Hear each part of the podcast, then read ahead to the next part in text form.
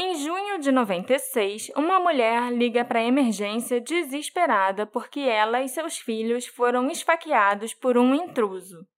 A polícia investiga e chega à conclusão de que foi a própria mulher quem matou os filhos e encenou o ataque a si mesma. 25 anos depois, Darlie Routier está no corredor da morte aguardando a execução. Mas será que foi realmente assim que as coisas aconteceram?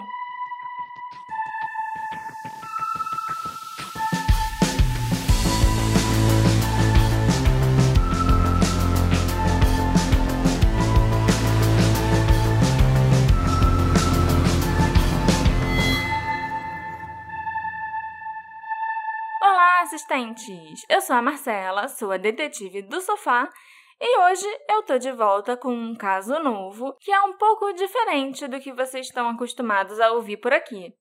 Inclusive, dessa vez a gente vai brincar de julgamento.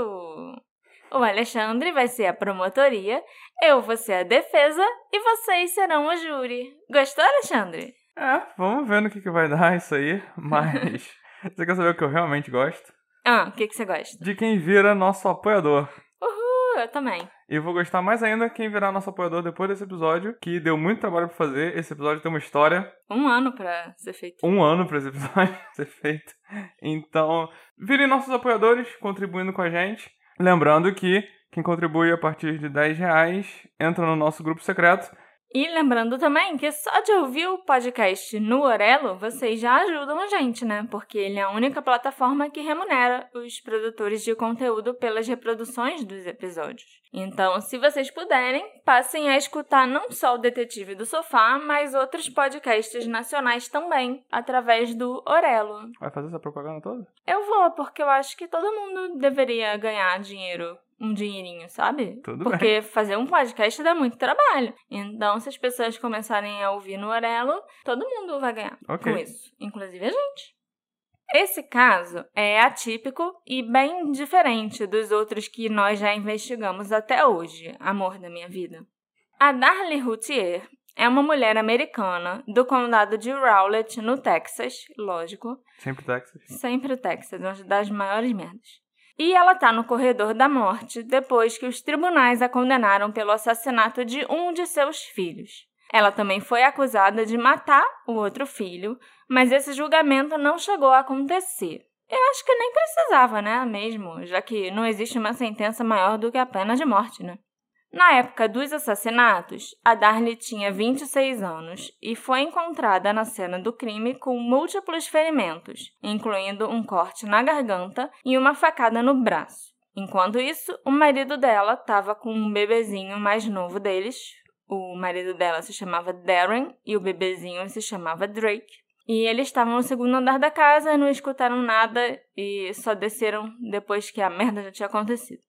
Até hoje, a Darlie mantém a inocência dela e está tentando um último recurso. E se ela perder esse recurso, a data da execução vai ser finalmente marcada. Eu quero começar esse caso contando detalhadamente para vocês como foi o telefonema dado para emergência na noite do dia 6 de junho de 1996, quando o crime aconteceu. Esse telefonema durou quase seis minutos e ele começou por volta das duas e meia da manhã. O marido da Darlie, o Darren Routier, pode ser ouvido no fundo da ligação após os primeiros 30 segundos. E o primeiro oficial a chegar no local, o David Waddell, também pode ser ouvido em certo momento quando ele entra na casa da família. A Darlie diz para a operadora da emergência que ela e seus dois filhos foram esfaqueados e que há muito sangue. Pede uma ambulância e diz que tem um intruso em sua casa.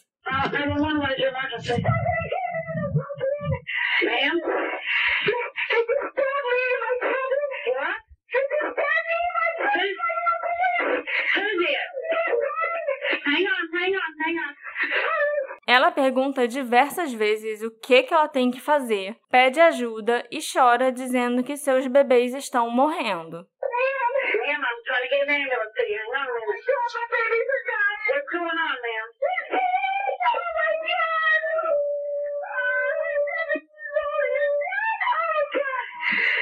Em certo momento, ela pode ser ouvida falando com o filho do meio, o Damon, dizendo para ele ficar calmo e aguentar firme, porque a ajuda já está chegando. A atendente fica tentando acalmar a Darlie enquanto aciona os policiais e a ambulância. E também é possível escutar ela dizendo que está se sentindo mal e que ela acha que ela está morrendo, e tentando acalmar o Damon ao mesmo tempo. Mais para o final da ligação, depois que os dois policiais já chegaram na casa e foram checar a garagem por onde a Darlie disse que o intruso fugiu, a atendente diz para Darlie não pegar a faca com a qual eles foram esfaqueados e para não tocar em nada. É aí que a Darlie responde que ela já pegou a faca.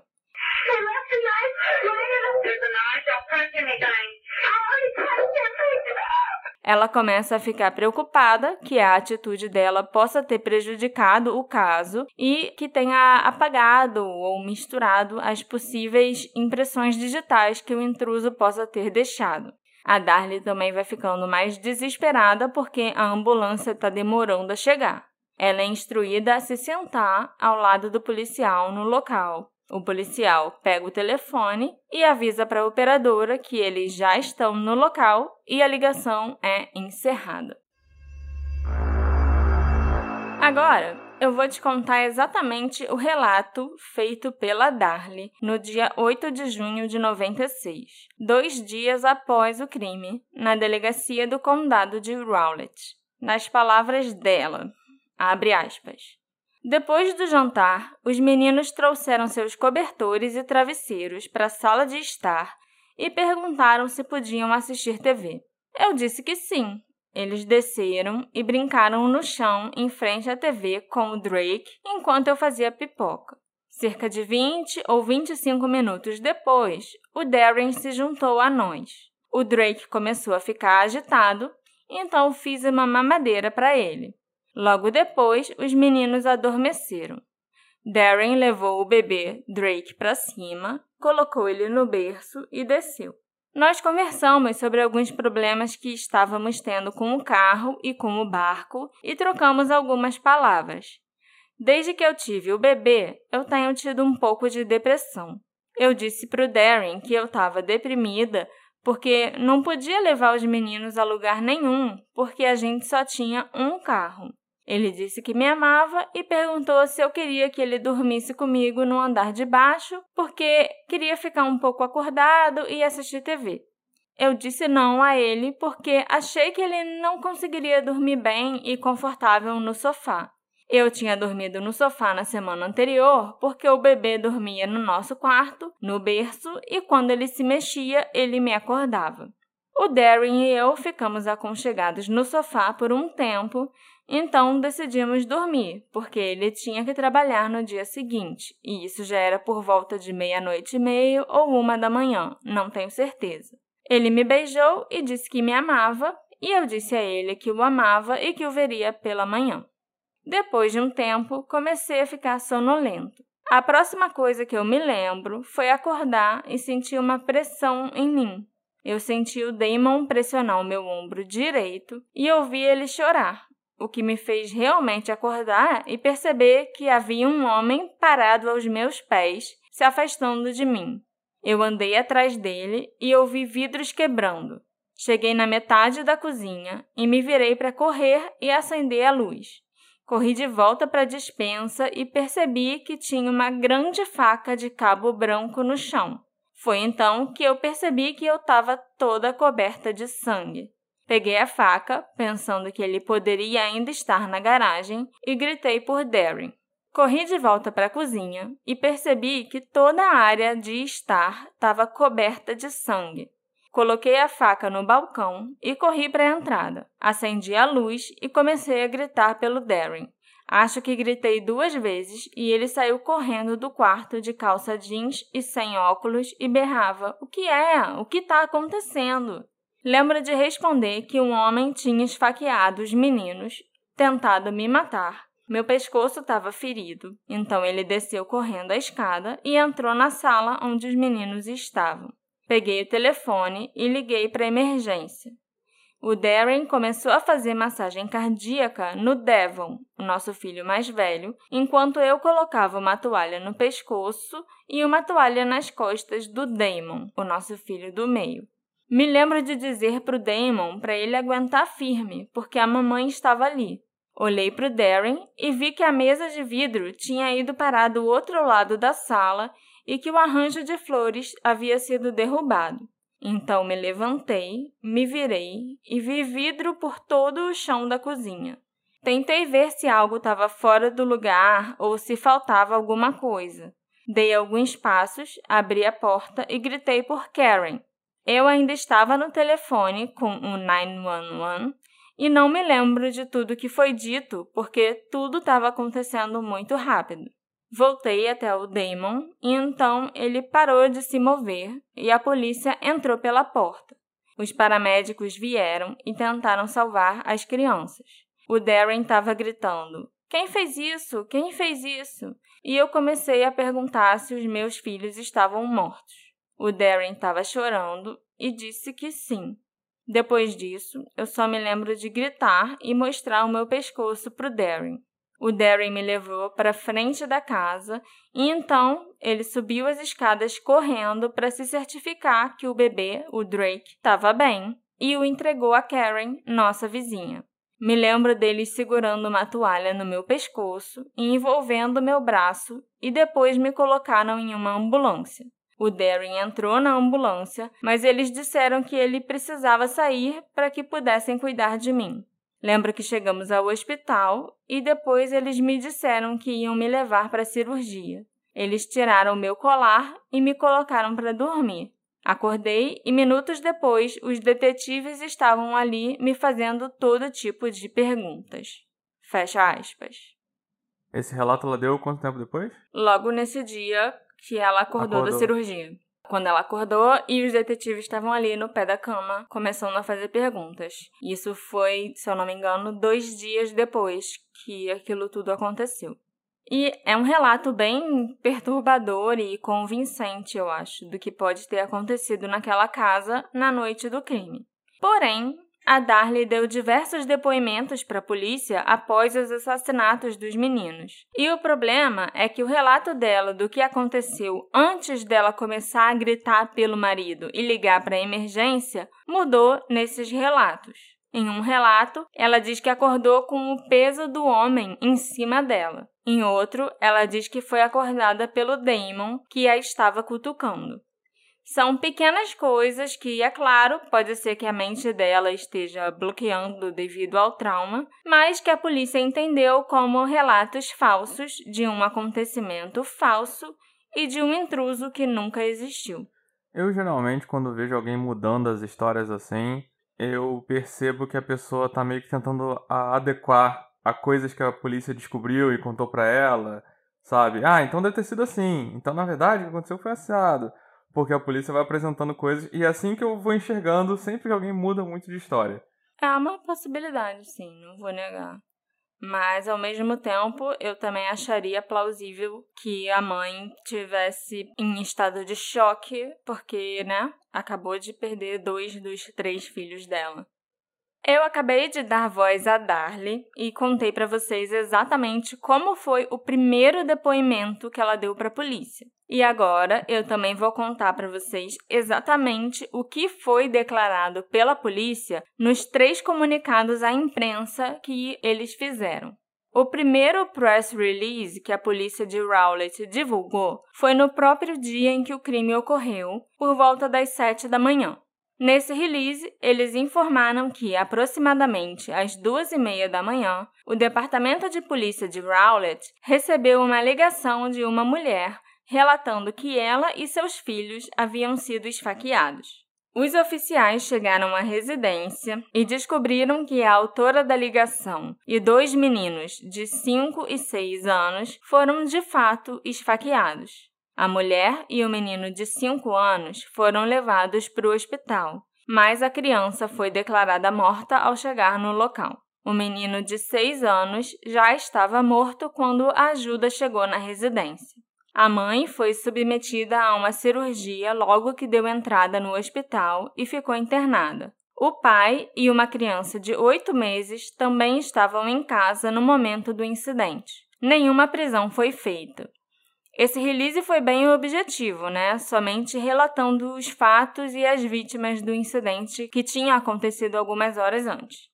O segundo comunicado saiu ainda no mesmo dia, duas horas da tarde, e nele a polícia divulgava uma declaração da família da Darlie agradecendo pelo apoio e pedindo que qualquer um que tivesse informações sobre o intruso ou tivesse visto algo fora do normal entrasse em contato com a polícia imediatamente.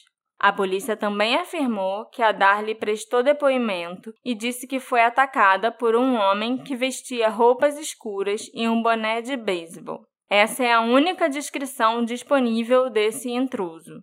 O comunicado ainda afirmava que a tela de uma janela no térreo tinha sido cortada e esse poderia ser um ponto de entrada de um suspeito, e que a ligação da Darley para a emergência seria revisada pelos investigadores no dia seguinte para tentar encontrar alguma informação que pudesse ser usada nas investigações e se informações relevantes não fossem encontradas, a ligação seria liberada para a mídia. Esse comunicado também foi bem básico, eu acho, e bem imparcial. Essa ligação tá por aí. A ligação tá disponível na internet. Sim. Eu vou ver se eu consigo botar no programa. No dia 18 de junho de 96, o sargento Dean Pulse emitiu o terceiro e último comunicado da polícia para a imprensa, e dessa vez era para anunciar a prisão de Darlie Routier sob duas acusações de homicídio passível de pena de morte, decorrentes do assassinato por esfaqueamento de dois de seus três filhos, Devon e Damon.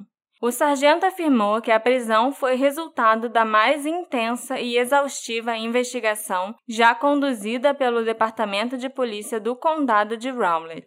A Darlie foi presa, fichada e formalmente acusada. Também foi ordenado pelo juiz que ela fosse mantida em reclusão até a data de seu julgamento e sem direito à fiança. O sargento Jim ainda acrescentou que não podia comentar sobre detalhes da investigação, e a única coisa que ele podia dizer é que a polícia acreditava que o homem branco descrito por Darley como um intruso que a atacou e matou seus filhos nunca existiu, e que as feridas de Darley foram auto-infligidas. Quanto ao pai, Darren Routier, a polícia não acreditava que ele pudesse estar envolvido de alguma forma ou ter participado dos assassinatos. Não tem nada de imparcial nesse release, óbvio, né? Já era anunciando que a mulher tinha sido presa.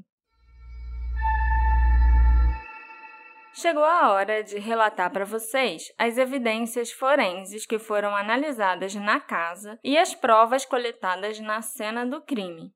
Os policiais que responderam ao chamado e compareceram à casa descobriram que uma das grandes janelas da garagem estava aberta e a tela havia sido cortada, um possível ponto de entrada para o intruso.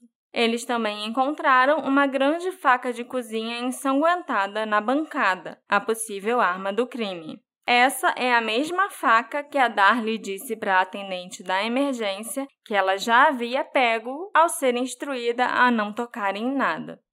A polícia também encontrou uma faca de pão junto às outras facas da cozinha, que, quando testada, o analista forense descobriu hastes de fibra de vidro com um composto de borracha na lâmina da faca, o mesmo composto e materiais que você encontra em uma tela de janela.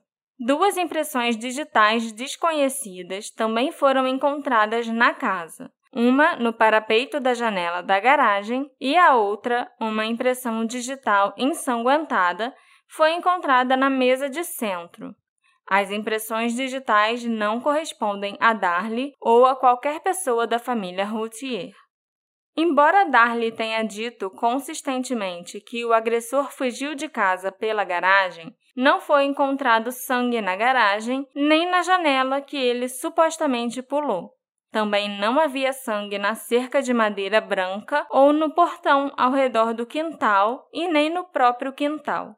A porta suspensa da garagem, que é a única saída além das janelas, é claro, estava fechada e trancada por dentro quando a polícia chegou. Os peitoris das janelas tinham uma camada de pó que não foi perturbada, e os canteiros de flores entre a garagem e a cerca do quintal também foram examinados pelos peritos e não tinham o menor sinal de terem sido perturbados.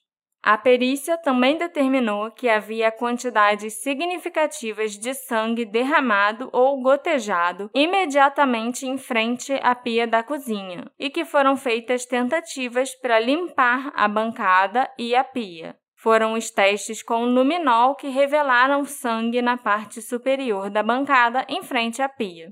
Além disso, os peritos forenses examinaram o sofá onde Darlie diz que estava dormindo quando ela foi atacada. Embora haja muito sangue pela sala e especificamente ao redor do local onde os meninos estavam deitados, não havia sangue no sofá, onde a cabeça, o pescoço e os ombros da Darlie estavam localizados no momento em que ela disse que foi esfaqueada pelo agressor. A partir do resultado da autópsia dos meninos, do Devon e do Damon, e da análise dos ferimentos que os dois e a Darlie receberam, a polícia afirmou que as feridas dela foram de caráter e gravidade completamente diferentes das feridas infligidas a seus filhos. Mas eu não vou entrar em detalhes sobre isso porque envolveria muitos detalhes sobre os corpos das crianças e os ferimentos das crianças. A promotoria também contou com um especialista em respingos de sangue que se concentrou em uma pequena quantidade de sangue nas costas da camisa que Darley usava na noite do crime. De acordo com esse especialista, os respingos de sangue, com aqueles formatos específicos que eles tinham, só poderiam ter ido parar no local onde eles estavam se fosse sangue rejeitado, o que ocorreria quando ela os esfaqueasse. Ah, tipo, ela tipo, imagina o psicose. Baixo, tipo... Faca pra baixo, aí quando levanta, o sangue vai pro alto e cai nas costas. Isso.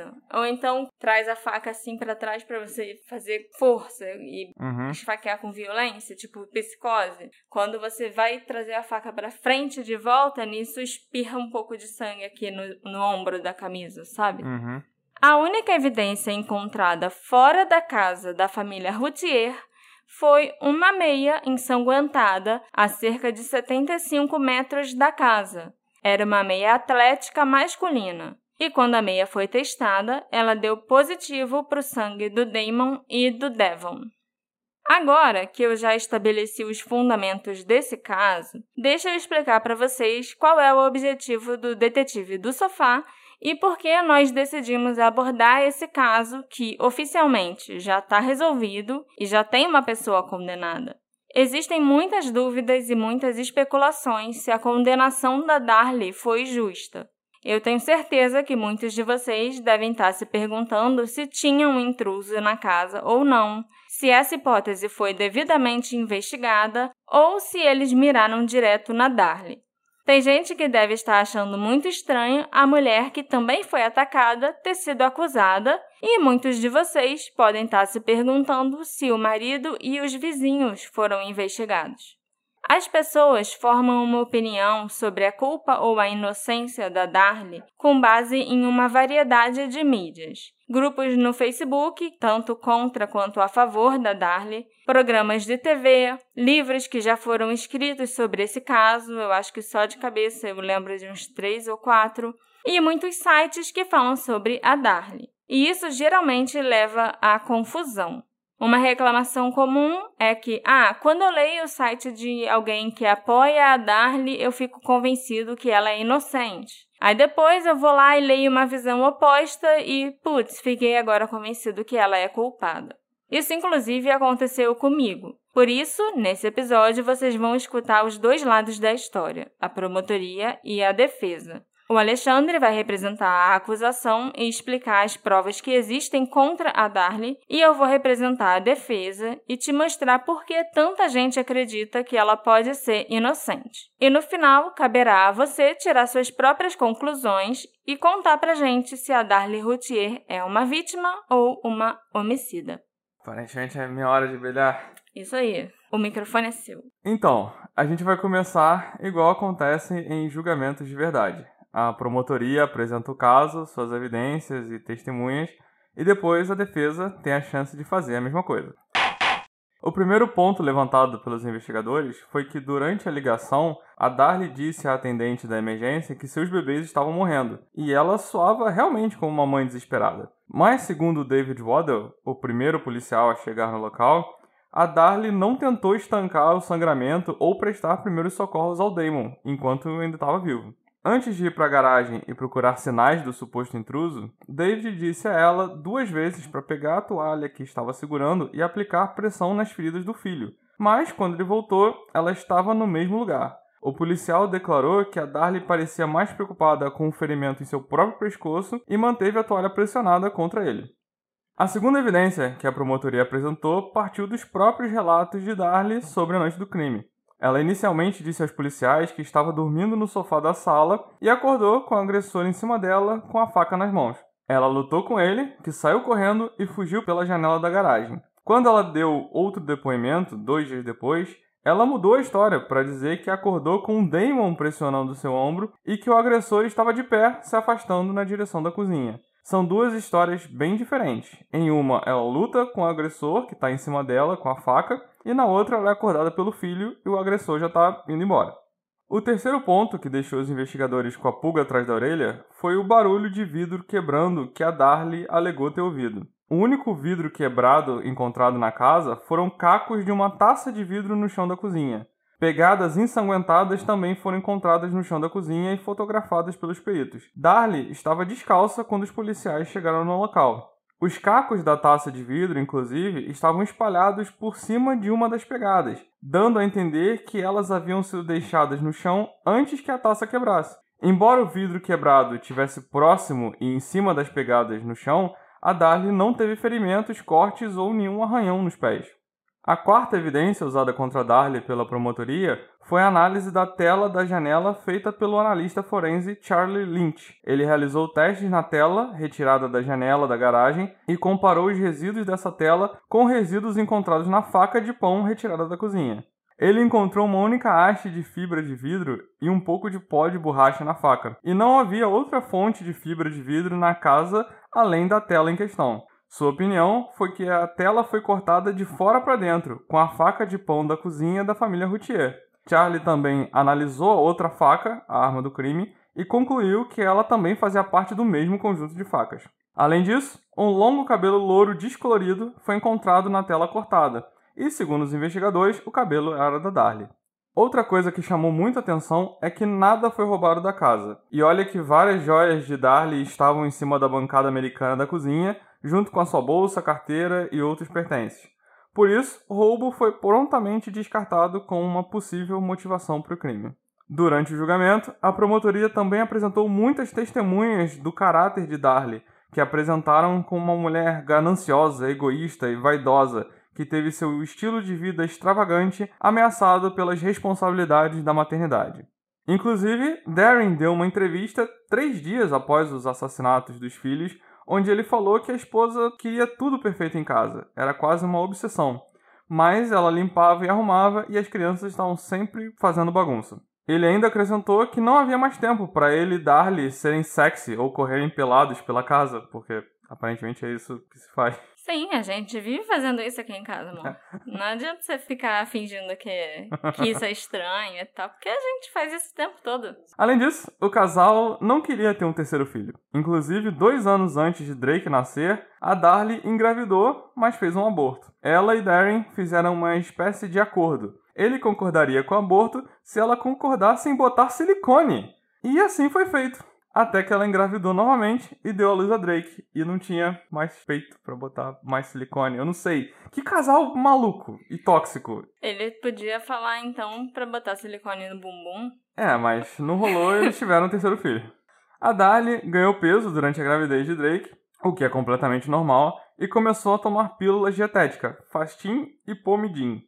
Alguns quilos a mais podem sim deixar uma pessoa meio chateada, mas isso parece ter afetado Darlie e Darren de maneira particularmente forte. Ao que tudo indica, eles tinham muito orgulho de sua aparência, e especialmente sua atração sexual. Você tem orgulho da minha aparência? Tenho sim. Da minha atração sexual. Você sabe que minha mãe escuta esse programa? Você pode cortar essa parte. No programa Lisa Gibbons, em 98, o Darren falou sobre o belo corpo e os seios tamanho 46 da esposa e como as pessoas viravam a cabeça para olhar para ela. Mas, quando foi hora de testemunhar no tribunal, eles negaram qualquer preocupação com o ganho de peso dela, o que, segundo essa entrevista, não era verdade. E essas pílulas dietéticas que ela estava tomando podem ter sérios efeitos colaterais, como mudanças bruscas de humor, irritação, euforia, inquietude, agressividade, aumento de ansiedade. Na bula do Pomidim, inclusive, vem um aviso dizendo que algumas pessoas podem ter pensamentos suicidas enquanto tomam o medicamento e devem prestar atenção para procurarem um médico imediatamente caso isso aconteça. Isso é bem preocupante, porque muita gente costuma tomar esses remédios malucos para emagrecer, assim, é muito comum. Sim, sim. E te garanto que 10% dessas pessoas só deve procurar ajuda quando sente esses sintomas. Ah, com certeza. A promotoria também apresentou um diário escrito por Dali como evidência de que ela estava sofrendo depressão pós-parto desde o nascimento de Drake e assassinou Devon e Damon, cortou a si mesma e tentou fazer parecer que um intruso cometeu o crime. Nesse diário há inclusive uma carta de suicídio escrita por ela para seus três filhos um mês antes dos homicídios acontecerem. De acordo com Barbara Jovel, uma amiga muito antiga do casal Routier, ela estava muito preocupada com Darlie por causa do jeito que ela estava agindo. Ela estava deprimida e com raiva, chegava na loja do Darren e atirava um monte de coisa nele. A Bárbara trabalhava com Darren e disse que aconselhou ele a procurar ajuda para a mulher e que avisou os dois várias vezes que Darlie precisava de um psiquiatra, porque pensamentos suicidas não são normais e ela não estava mais agindo como ela mesma. Questões financeiras também podem ter tido um certo peso nesse caso. Darren teve um lucro de mais de 260 mil dólares em 95, mas os negócios caíram muito no final de 95 e pioraram em 96. Em junho de 96, a família Routier estava com o pagamento da hipoteca atrasado há dois meses e não tinham dinheiro para fazer o pagamento mínimo da fatura do cartão de crédito no valor de 12 mil dólares. Eles também deviam 10 mil dólares em impostos atrasados e Darren não pagou o aluguel do seu escritório naquele mês. Então. Quem gasta 12 mil dólares no cartão de crédito em um mês? Eu acho que eles já estavam. Isso nos anos 90. Eu acho que eles já estavam usando o cartão de crédito para pagar as outras dívidas, sabe? É, pode ser. Nossa. Apesar da situação financeira estar bem ruim, a família estava planejando uma viagem de duas semanas à Pensilvânia e Darlie estava ansiosa para passar as férias de julho em Cancún com uma amiga. Para cobrir o custo dessas viagens, o Darren solicitou um empréstimo de 5 mil dólares no banco. Dois dias antes dos assassinatos, ele foi avisado que seu pedido de empréstimo foi recusado. Na noite do crime, Darlie e seu marido também brigaram por causa dessas questões financeiras. A Darlie estava chateada porque o Jaguar de Darren estava dando defeito o tempo todo, e além disso, o barco deles também havia quebrado. E como ambas as coisas haviam sido caprichos de Darren, ela estava exigindo que ele tomasse uma decisão e resolvesse a situação, porque eles não podiam manter os dois brinquedinhos caros que ainda por cima estavam quebrando o tempo todo. White people problems. Exatamente. O Darren acabava então tendo que pegar o carro da Darlie, o que deixava ela presa em casa com os filhos. Outra prova importante apresentada no julgamento foi um vídeo da família no túmulo dos meninos, onde eles estavam comemorando o sétimo aniversário de Devon, com direito até a serpentina em spray. Darlie estava lá diante do túmulo do filho, sorrindo e brincando com outras crianças e outros convidados. E durante as deliberações, o júri assistiu esse vídeo oito vezes. Pelo jeito, pegou bem mal. A promotoria também contou com testemunhos de várias enfermeiras e médicos que cuidaram de Darlie quando ela esteve internada, que afirmaram que ela não apresentava hematomas graves nos braços, principalmente no braço direito, embora eles tenham surgido mais tarde. Os hematomas no braço parecem ter sido infligidos por Darlie, ou talvez um membro da família, algum tempo depois que ela recebeu a alta do hospital para reforçar sua alegação de ter sido atacada por intruso. Nos dois dias que ela passou no hospital, não havia vermelhidão, inchaço, descoloração, nem mesmo os estágios iniciais de contusões naquele braço. É inconcebível que cada médico ou enfermeira não tivesse visto um trauma tão grande se ele já existisse lá desde que ela deu entrada no hospital. Além dos hematomas que apareceram tarde demais, houve alguns outros incidentes que indicaram que Dali sabia que podia estar no radar da polícia. O primeiro deles foi que a polícia tirou fotos dos ferimentos dela na tarde de 6 de junho no, lá no hospital. A médica afirmou que ela estava um pouco agitada e questionando por que, que eles queriam fotografar suas feridas. E isso é um pouco estranho, considerando que apenas três fotos foram tiradas e o procedimento havia sido explicado a Darlie com bastante antecedência. Outro indício são as anotações de uma enfermeira em 8 de junho, antes de Darlie receber alta no hospital que diziam que a paciente estava solicitando um medicamento para ajudá-la a relaxar e afirmava estar chateada com o artigo que havia lido no jornal. É claro que não temos como saber exatamente a que artigo essas anotações se referem, mas a manchete da capa do Dallas Morning News naquele dia dizia: Roubo descartado nos assassinatos de Rowlett. As vítimas foram alvo, diz a polícia.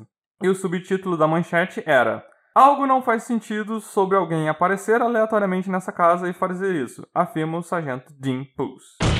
É muito esquisito o comportamento da Darlie depois, é aquilo que eu falei antes. Ela foi tentando mudar de história para se adequar às coisas que foram acontecendo e realmente tiveram alguns comportamentos que se você olhar isolados cada um, não pega tão mal. Mas se você juntar todos como um conjunto, eu acho que pega muito mal como o jeito que ela se comportou depois dos filhos terem sido assassinados.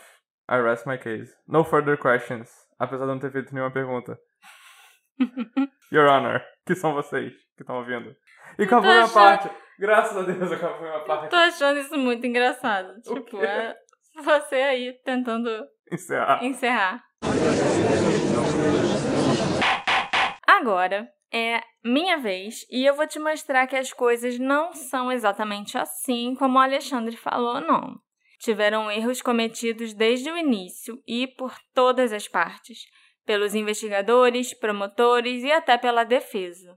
O primeiro ponto que eu acho importante esclarecer é que a defesa contratou um analista forense particular chamado Lloyd Harrell e foi determinado que o fio de cabelo encontrado na tela da janela pertencia a um policial do condado de Rowlett. Aí já dá para a gente ver como tudo nesse caso foi feito sem o devido cuidado. O policial contaminou a cena do crime e a promotoria não mandou analisar o fio de cabelo, só pressupôs pela cor que ele era da Darlie. Um dos erros da defesa, na minha opinião, foi o advogado pedir para o julgamento ser transferido para outro condado, já que ele achava que seria difícil conseguir um júri imparcial ali em Rowlett. Ele não levou em conta que o estado do Texas inteiro já estava sabendo do caso pela mídia sensacionalista e que o julgamento poderia ser transferido para um lugar ainda pior do que o local onde os crimes ocorreram. E foi exatamente o que aconteceu. O julgamento da Darlie foi transferido para Kirk County, um condado super conservador no sul do Texas, com um alto índice de condenação em casos de pena de morte. E isso foi péssimo para o caso da Darlie. A promotoria ficou muito feliz com essa decisão, com esse pedido que o advogado de defesa fez. Levando em conta a teoria da promotoria, que a Darlie esfaqueou os filhos, depois se feriu e encenou toda a cena do crime e o ataque do intruso, seria matematicamente impossível a Darlie fazer tudo isso num espaço de tempo tão curto. Segue meu raciocínio. Os testemunhos dos médicos chamados para depor pela promotoria estabeleceram que o Damon, que morreu logo após a chegada dos paramédicos, não poderia ter vivido por mais de nove minutos após o ferimento que ele recebeu. A Darlie ficou no telefone com a operadora da emergência por 5 minutos e 40 segundos. A polícia protegeu o local por mais dois minutos antes da chegada dos paramédicos. E isso daria um minuto e meio para dar-lhe levar a meia, que foi encontrada lá no beco a 75 metros da casa dela, encenar a cena do crime em casa, cortar a própria garganta. Eu acho que é bem implausível, em um minuto e meio, a pessoa fazer tudo isso. Uma evidência que eu considero muito importante e que nunca foi nem mencionada durante o julgamento é exatamente essa meia, que foi encontrada a cerca de 75 metros da casa e continha o sangue do Devon e do Damon. Ninguém, nem a defesa, se preocupou em explicar como aquela meia foi parar naquele lugar. Considerando que a Darlie estava coberta de sangue dela própria, que pingava e escorria pela camiseta, é muito improvável que ela conseguisse pegar uma meia e andar por 100 metros sem a sujar com seu próprio sangue. E se ela tivesse usado a meia para segurar a faca e esconder as digitais, ela não teria motivo para ficar preocupada com as impressões digitais dela na faca. Então, como e por que aquela meia foi parar naquele lugar? Será que o outro adulto da casa poderia ter levado a meia para aquele local? Se a gente parar para pensar, tirando a depressão pós-parto, que, gente, não transforma mulheres em assassinas, o Darren teria os mesmos motivos para cometer esse crime que a Darlie. Ele também estava na casa aquela hora e saiu completamente ileso dos ataques. Ele não foi devidamente investigado pela polícia e o advogado da Darlie era o advogado do Darren também. Então, mesmo que ele soubesse de alguma coisa a respeito do Darren, ele não poderia revelar nada por causa do sigilo entre cliente e advogado ele ficou impossibilitado de apresentar essa outra teoria que o marido poderia ter cometido os crimes. Uma coisa bem suspeita que foi revelada anos depois do julgamento é que o Darren admitiu que ele queria contratar alguém para invadir a casa em maio de 1996 e roubar várias coisas para que eles recebessem dinheiro do seguro. Ele disse que discutiu o assunto com o padrasto da Darlie e talvez com outras pessoas, incluindo alguns ladrões de carros, mas nunca deu continuidade ao plano e não contou para as autoridades, mesmo depois que a esposa foi presa, condenada e enviada para o corredor da morte. Ele disse numa entrevista para uma revista do Texas que ele nunca revelou esse esquema de fraude porque ele temia que a polícia pudesse inventar acusações contra ele e porque ele não queria ajudar a Darlie às custas da própria vida. Esse é um comentário um pouquinho estranho, né? De se fazer. Sim. Sobre a mulher com quem você casou, com quem você teve três filhos e que foi parar na prisão, tá no corredor da morte e. Se vira aí. Se vira aí. Apesar da promotoria afirmar diversas vezes ao longo do julgamento que os ferimentos da Darlie eram superficiais, a defesa apresentou relatórios médicos que afirmavam que o ferimento no pescoço dela chegou a 2 milímetros de cortar a artéria carótida e matá-la. E as fotografias do hospital também mostram hematomas bem feios nos braços da Darlie. Se a gente for pensar melhor, os hematomas surgem de formas diferentes e após períodos de tempo diferentes em cada pessoa. Eu sou tipo a rainha dos hematomas, até porque eu sou branca igual um papel. E às vezes surgem hematomas que eu nem sei quando ou onde eles aconteceram. Então eu acho que é possível sim um hematoma surgir quatro dias depois do trauma. Mas eu não consultei nenhum médico, gente. Isso é só a minha opinião de quem esbarra em tudo o tempo todo. Nada do que eu falei até agora é tão preocupante para mim quanto o próximo tópico que eu vou abordar: a contaminação das provas durante a coleta. E isso é tipo o básico da investigação criminal. Deve ser o que os investigadores aprendem no primeiro dia deles na academia de polícia. A camiseta que a Darlie usava naquela noite foi cortada e removida enquanto ela era tratada por um paramédico. Os paramédicos tomaram todos os cuidados para preservar as manchas de sangue na camisa e fizeram tudo direitinho. Mas um dos policiais enfiou a camiseta num saco de papel, junto com outras peças de roupa que foram removidas do Damon enquanto ele também era atendido pelos paramédicos, sem ter o menor cuidado de dobrar ou esperar o sangue secar tanto que o fundo do saco de papel já estava todo úmido e manchado de sangue. E isso é um problema enorme, porque o sangue molhado das roupas das duas vítimas, a Darlie e o Damon, poderia facilmente se misturar e o sangue de um ir parar nas roupas do outro. A camiseta devia ser uma evidência inadmissível na corte por essas razões. Mas, mesmo assim, o perito da promotoria, o Tom Bevel, foi autorizado a testemunhar sobre os respingos do sangue do Damon e do Devon na camiseta da Darlie. Eu não sei se ele, como perito, conseguiria perceber que pode ter acontecido essa contaminação cruzada, mas nós nunca teremos certeza se ele está certo sobre os respingos do sangue e da forma que eles foram parar na blusa, porque a gente sabe que estava tudo misturado em um saco de papel só.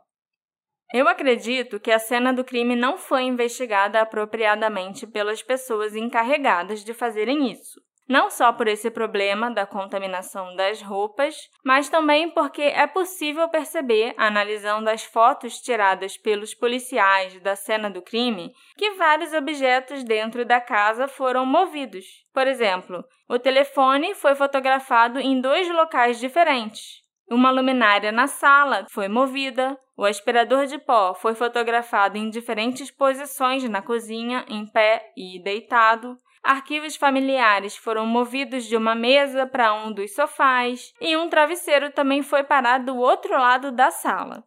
A não ser que eles tenham muitos objetos repetidos, as fotos não fazem muito sentido. Só mostram que pouco cuidado foi tomado para proteger a cena do crime e que poucas informações são confiáveis.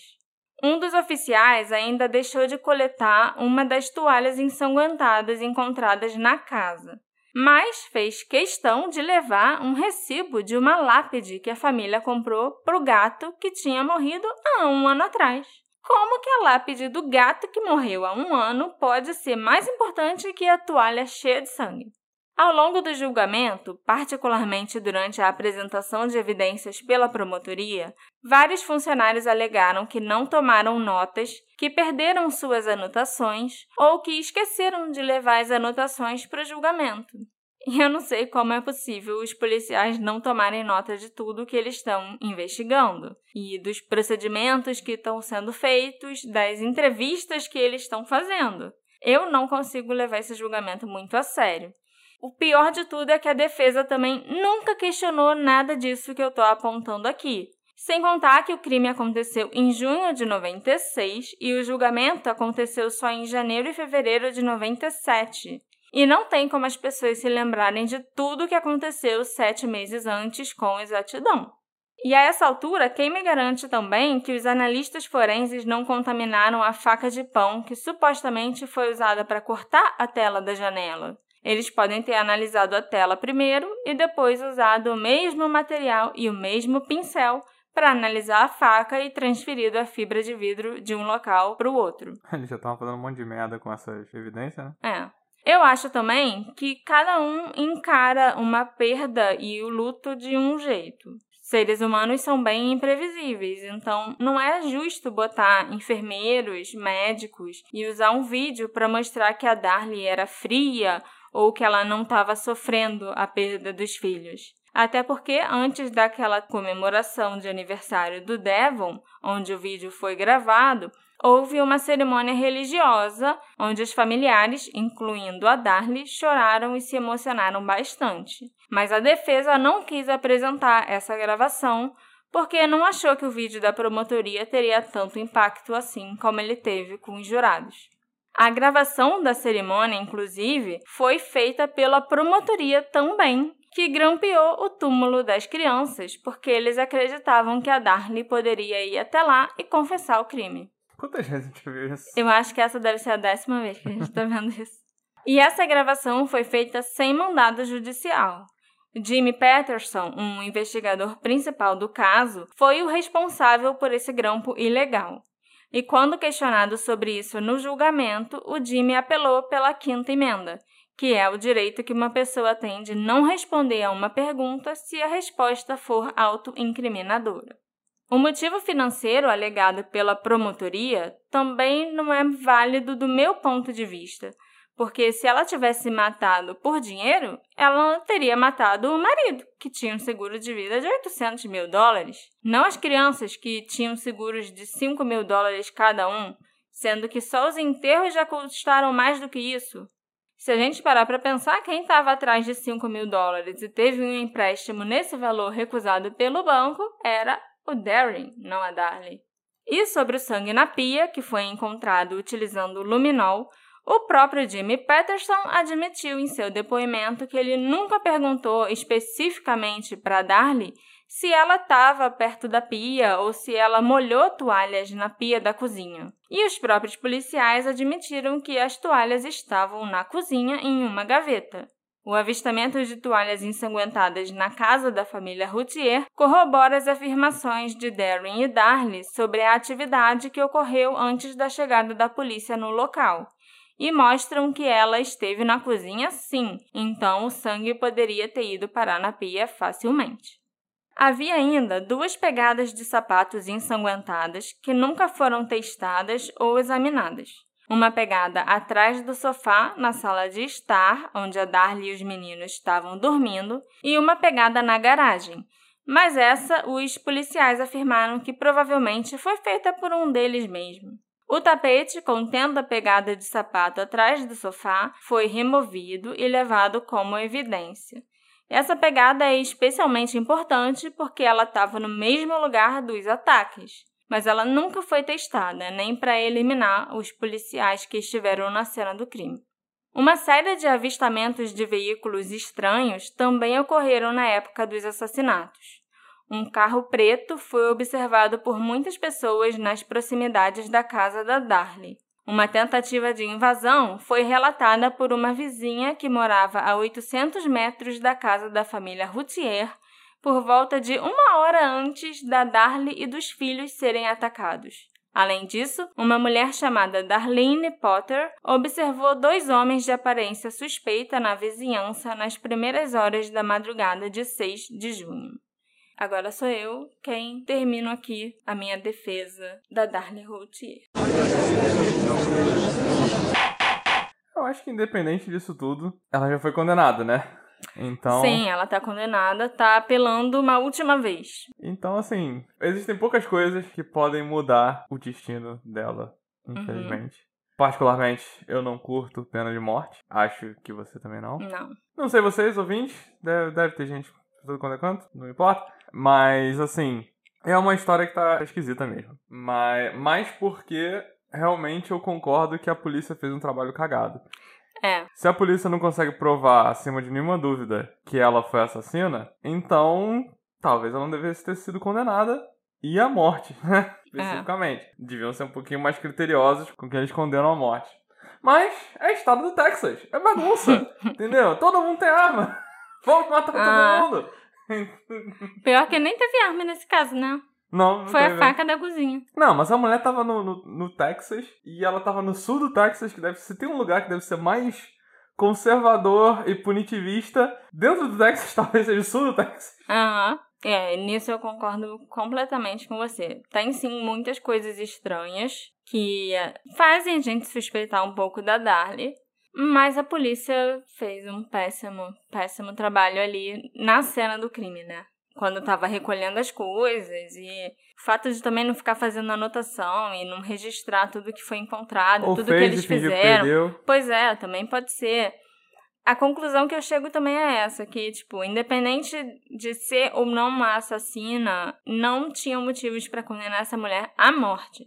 Uhum. Naquela época, os jurados podem ter achado que, nossa, realmente tudo indica que ela matou os filhos e condenaram a mulher sem a menor sombra de dúvida. Mas hoje em dia a gente sabe que tem várias coisas erradas ali nas investigações, né? Uhum. Nem falo nada sobre as ações da Darlie, ou da família, ou os ferimentos dela e das crianças em si, mas sobre como a investigação foi conduzida pela própria polícia. Eu acho que se os jurados ficassem sabendo disso naquela época, eles também não a teriam condenado. É, mas pelo que você falou, a defesa. Você a defesa, que a defesa deu muito mole. Sim, a defesa também deu muito mole. Então é isso aí. É, eu confesso que eu não sei se a Darlie é culpada ou inocente. Mas eu acho que o Darren, o marido dela, devia ter sido melhor investigado, sim. Se a gente pensar em motivo, os dois teriam os mesmos motivos para fazer isso.